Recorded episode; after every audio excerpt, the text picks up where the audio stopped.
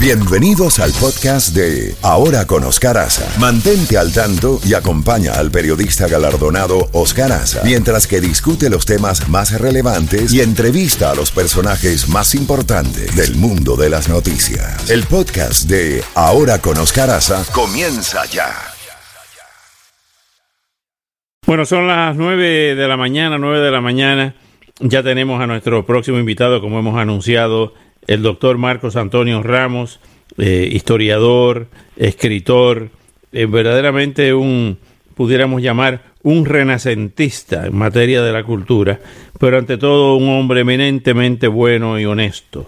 Vamos con el doctor Ramos para hablar de este tema racial. Usted inclusive que conoció a Martin Luther King, que era miembro de la Iglesia Bautista a la cual usted pertenece, eh, su evaluación desde el punto de vista histórico de lo que estamos viendo. Desde los tiempos de las movilizaciones por la lucha de los derechos civiles, la caminata de Selma, la, el paso de aquel puente, todo eso que forma parte de la historia de los Estados Unidos y de la historia universal, desde los tiempos de eh, el mismo Nelson Mandela y el apartheid, no se veían tales niveles de manifestación ni en Estados Unidos ni en el mundo, como han estado viendo con el caso de la muerte de este eh, señor George Floyd, que no era un líder, que no era una figura pública, que no era un hombre eh, eh, que, simbolizaba la lucha por la igualdad racial, sino un simple ciudadano que fue asesinado, no hay otra forma, fue muerto por, un, por este policía joven.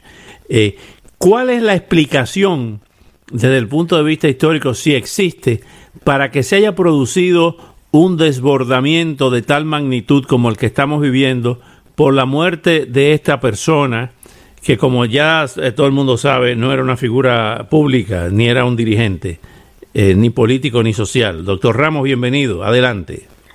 Eh, saludos grandes para ti, mi viejo amigo, mi joven viejo amigo, y para la radio audiencia. querido eh, amigo y radio oyente, quiero decir que hace mucho tiempo se escribió un libro por H. G. Wells llamado Things to Come, cosas que vendrán. Y en realidad no es que vengan cosas que no hayan sucedido en el pasado, es que cosas del pasado se repiten. La historia decía Menéndez y Pedal, y yo lo cito constantemente, la historia no se repite, pero la condición humana es la misma. Es decir, el problema de racial continúa y continuará.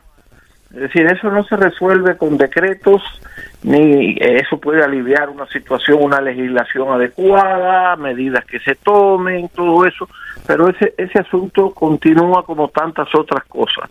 Es decir, algunas eh, personas pues creen que porque viven el año 2020 eh, ya no viven en 1820, pero no, claro que no viven en 1820, pero hay situaciones que están latentes y cualquier cosa sirve de detonante, sobre todo cuando hay disgusto, es decir, cuando una gran parte de la población tiene está disgustada. Y esto no es necesariamente por el detalles políticos, sino que está disgustada, eh, ya sea por algunos problemas eh, personales que tienen que ver con la desigualdad de los ingresos entre una clase social y la otra, los problemas también los problemas políticos, aquello, lo demás allá, y un detonante, eh, eh, pues provoca una situación como esta. Y, y está ah, latente ah el problema racial se habla de raza, se habla que si los mexicanos, que si los indocumentados, que si los, eh, las personas de color, que si los otros, que si los rednecks, que si, y siempre ese tema está ahí latente y entonces eso eso no ha muerto, eso eso se siente, se vive, se respira, así que no nos debe extrañar absolutamente en nada que haya sucedido esto. Es un problema cultural el tema racial entre otras cosas, eh, bueno, básicamente es un tema cultural. Eh, es un tema cultural que está presente no solamente en Estados Unidos, los medios de comunicación en Estados Unidos nos facilitan, eso es una ventaja, saber todo lo que está sucediendo aquí, tal vez más que en ningún otro lugar, aunque ya hoy las, telecomunicaciones y la, la radio, pues, y la internet y todas las cosas que se han ido creando eh, dan mucha información en todas partes, pero aquí vivimos constantemente siendo informados. Por ejemplo, y lo cual nos mantiene al día en todo y entonces cualquier cosa que sucede en un lugar eh, pues llega a todas partes. Ahora es un problema cultural, sí, es un problema cultural, claro que sí, y está ahí latente. Lo que pasa es que toma eh, distintas formas, toma distintas formas de acuerdo con las épocas.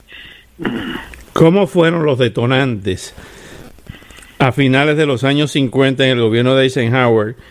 Luego viene el, gobierno de John Fitzgerald Kennedy en 1960, toma posesión en enero del 61, el primer presidente católico en los Estados Unidos, con muy buenas relaciones la familia Kennedy con la población afroamericana. Pero ¿cuáles son los detonantes que provocan las protestas como la hemos visto en estos días en los Estados Unidos bajo el liderazgo, entre otros, de Malcolm X, que era la parte quizá más radical, eh, del doctor Martin Luther King y los desmembramientos de violencia a través de Stockley Carmichael y los Panteras Negras y otro grupo, el Ejército Simbiótico, aquel que secuestró a Patricia Hertz. Eh, ¿Cuáles son los desencadenantes? en este caso sabemos que fue la gota que derramó la copa, la muerte y el video de, de George eh, Floyd. ¿Cuál fue en ese entonces eh, el, detonante? ¿Por qué se produce todo el movimiento de derechos civiles? ¿Eso se venía fraguando o fue una especie de volcán que, hizo erupción? No, eso estaba latente hacía mucho rato. Es decir, nosotros fijamos la atención en esos hechos contemporáneos que ya en esa época los medios de comunicación lo, lo, lo, hacen llegar a todo el mundo, ¿no? Pero eh, eh, lo, que sucede es que no se le estaba prestando atención a una gran cantidad de cosas que estaban sucediendo, por ejemplo, no solo en el sur de Estados Unidos, sino en ciertos barrios de grandes ciudades donde había habido ciertos problemas, había habido encuentros, había latente eh, disgusto, había eh, se iban creando grupos como la Asociación de los Derechos del National Association of Colored People y toda esa serie de grupos que estaban ya moviendo. Claro, indudablemente, según el país avanzaba, eh, la población avanzaba también en conocimiento, avanzaba también, y entonces siempre había eh, el detonante que cuando se produce ya no. Y, y en el caso de la época, y, en realidad ni Eisenhower ni Kennedy podemos decir que son los culpables de la discriminación racial, eso estaba desde hacía mucho tiempo. El presidente Eisenhower eh, eh, se vio afectado por lo, que sucedió en Little Rock en relación con, con, con, una universidad, con las escuelas, la gente empezó a protestar por esa discriminación y entonces él tomó medidas, el presidente Eisenhower tomó medidas, eh, igual que después en la época de Kennedy ya eh, eso había ido aumentando, aumentando y entonces viene toda esta serie de incidentes. Claro, tú me haces una pregunta que es formidablemente importante, pero que es muy difícil de contestar porque son muchos acontecimientos en todos esos acontecimientos hay un detonante. Hay algo que sucede que, que mueve la gente en una dirección. Hay ocasiones en que... Sí. Sí, adelante, no, no, ha habido ocasiones. Hay, hay ocasiones en las cuales al producirse un hecho y, y al darse a conocer ese hecho, apela a los sentimientos de muchas personas. Sentimientos que son explotados también por aquellos que aprovechan la oportunidad para ejercer eh, su, su, vamos a decir, su, su, su, violencia personal, su deseo de tomar venganza, eh, manifestando su disgusto, su frustración, y eso complica las cosas. Bueno, hay, hay que hacer una diferenciación entre el derecho a protestar, que es sagrado en Estados Unidos, y otra cosa es aprovecharlo para la violencia. Eso lo ha aprovechado todo el mundo, todos los extremistas a través del tiempo han aprovechado esta situación y, y, sea, y cuando hay una manifestación de un tipo, pues van hacia otro, en, otra dirección. Ahora, el problema aquí racial es muy importante en Estados Unidos porque eh, todavía está ahí, está, está presente.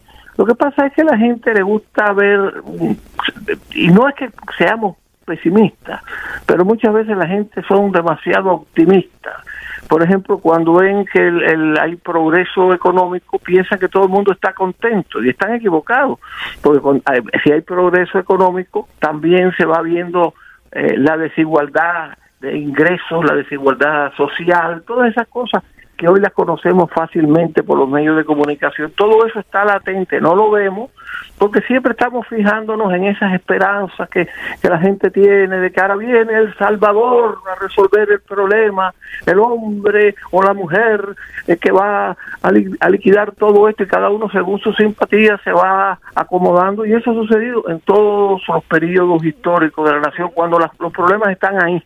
Bueno, los problemas están ahí. Hay algo que me ha llamado, hay algo que me ha llamado poderosamente la atención y es como en esta coyuntura actual, la que estamos pasando, la que estamos padeciendo en este momento, eh, en muchos aspectos, lo que estamos viviendo, para ser más, más eh, concretos, objetivos, lo que estamos viviendo, la mm, mm, eliminación de los símbolos confederados. Eh, eso es algo que me ha llamado la atención porque uno lo veía como algo que pertenecía sin lugar a duda a la historia de los Estados Unidos, el tema de la guerra de secesión de 1861 al 65, de las tropas del general Robert Lee que, que, perdieron ante la del general Grant. Lo veíamos y lo leíamos eh, como algo histórico lejano, pero en esta situación han vuelto a reactivarse, para decirlo de alguna forma, los eh, sentimientos y hasta las bajas pasiones del odio de contra los confederados, pero en una forma interesante. Quienes se oponen a los confederados, a la bandera de las tres estrellas, de las trece colonias, con, con la eh, cruzada ¿no? en diagonal, bajo la bandera roja, y vemos la destrucción de las estatuas y los símbolos confederados, lo vemos como una muestra de protesta de las minorías contra eh, lo que ellos llaman supremacistas blancos. ¿Así fue la guerra civil o estas son modificaciones que estamos experimentando?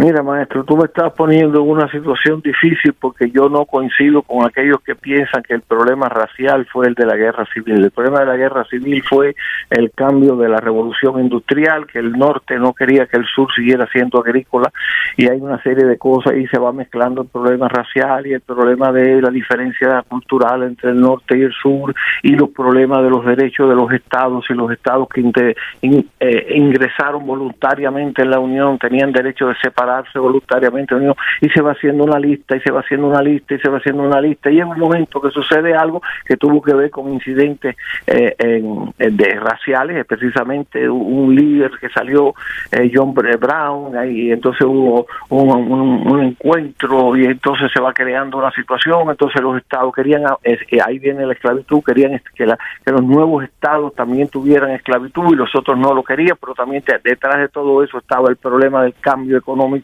industrial que estaba sucediendo en el mundo y se van sumando cosas y no es una sola causa, son muchas causas. Además se habían creado dos culturas, la cultura del norte, la cultura del sur, eran diferentes eh, en algunos aspectos, en otros no lo eran. Es decir, que es una cosa sumamente complicada, pero vino algo, empezaron a haber una serie de incidentes y de encuentros y de cosas y deseos de cambiar la legislación y todo lo demás y ahí vino todo eso. Pero no, no fue solamente un problema racial, es un problema que implicaba la esclavitud implicaba, pero porque mucha gente que era partidario de abolir la esclavitud eran segregacionistas.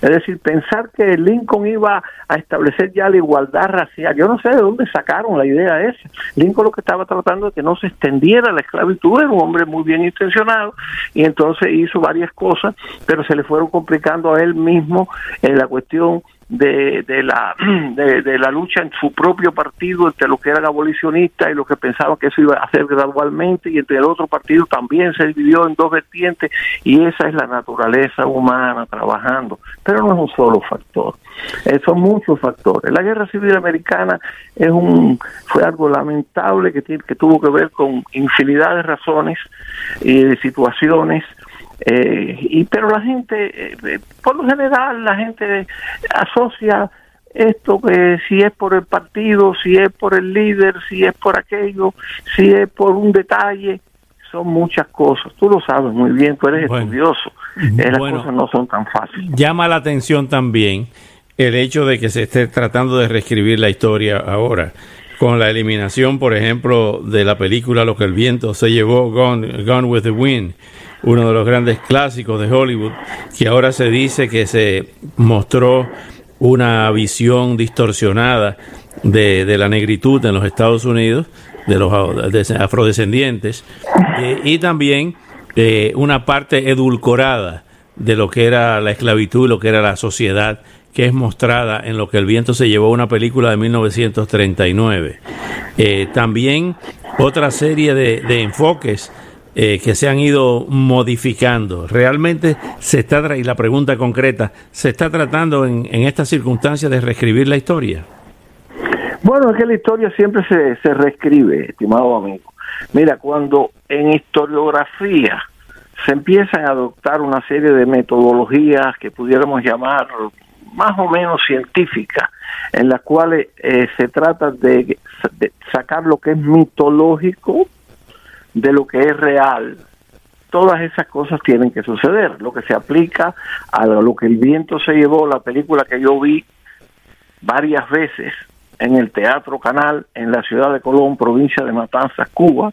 Esa película clásica es muy bonita, pero esa, eso sencillamente lo que refleja ahí, lo que, lo que escribieron, eh, la persona que escribió eh, la novela, la que después la llevan a la, a la, a la, a la cinematografía, toda esa serie de cosas, y con el tiempo la gente se empieza a darse cuenta que no fue exactamente así, pero claro, fue una magnífica película, una producción en aquel momento, pero ahora la gente empieza a ver otros datos que van acumulándose, otros documentos que van apareciendo en la historia, y entonces muchas cosas que, que tú y yo, mi querido amigo, considerábamos eh, cuando éramos muchachos, esto ya es así, después resulta ser que no era así, que el personaje tal, que nosotros lo veíamos como una cosa, una cosa blanca, inmarcesible, flotando en el cielo, todo lo demás, era un ser humano que cometió errores y cometió, y lo mismo pasa con las naciones, las naciones crean su historia, en un proceso se va creando, no necesariamente una persona o dos, sino se va creando la historia, entonces los hechos históricos, los héroes,